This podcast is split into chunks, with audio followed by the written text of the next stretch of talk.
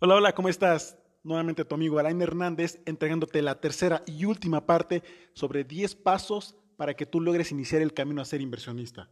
O en otras palabras, cómo hacer que tu dinero trabaje para ti y te genere ganancias. Esta es la tercera y última parte. Paso número 8. Ten siempre una estrategia de salida. Al momento de realizar una inversión, es importante considerar una estrategia de salida puesto que todas las inversiones tienen un ciclo de vida y además existen ciclos económicos. Deberás determinar cuánto tiempo permanecerás en esa inversión. Aprende a salir en el momento adecuado. El salir en el momento adecuado es clave para la protección de tu capital. Para esto es necesario que tengas los conceptos y estrategias apropiadas para establecer criterios y así poder determinar si la vida útil de una inversión ha terminado. La estrategia de salida es mover tus recursos a otra inversión. El estar capacitado, dar seguimiento adecuado y al estar continuamente involucrado en el mundo de las inversiones te permitirá sensibilizarte sobre los movimientos de entrada y salida y también te dará acceso a más alternativas donde podrás trasladar tus recursos. paso número 9. Revisa los costos y gastos antes de invertir. Además de buscar información acerca de las empresas y rendimientos de las mismas, para los inversores es necesario analizar también los costos y gastos que implica determinada inversión. Esto es esencialmente porque es posible que algunas inversiones generen mayores gastos y, costos complicados que el dinero que pueden generar como ganancia.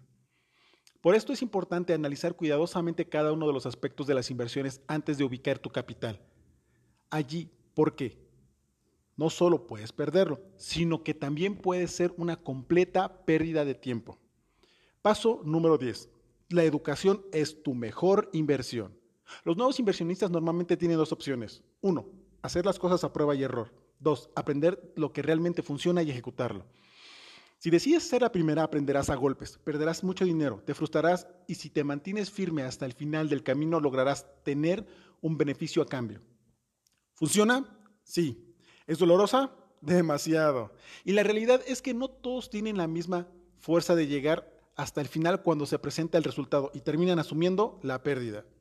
Si decides tomar la segunda, estarás tomando el camino de alta velocidad, no solo porque verás resultados más rápidos, sino porque te ahorrarás muchos momentos de frustración.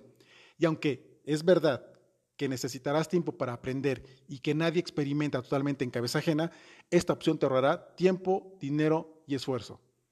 Mientras la gente pobre, dice que estudien los que no saben, la gente rica dice, ¿qué necesito aprender para llegar más rápido al siguiente nivel? El secreto es aprender antes de hacer.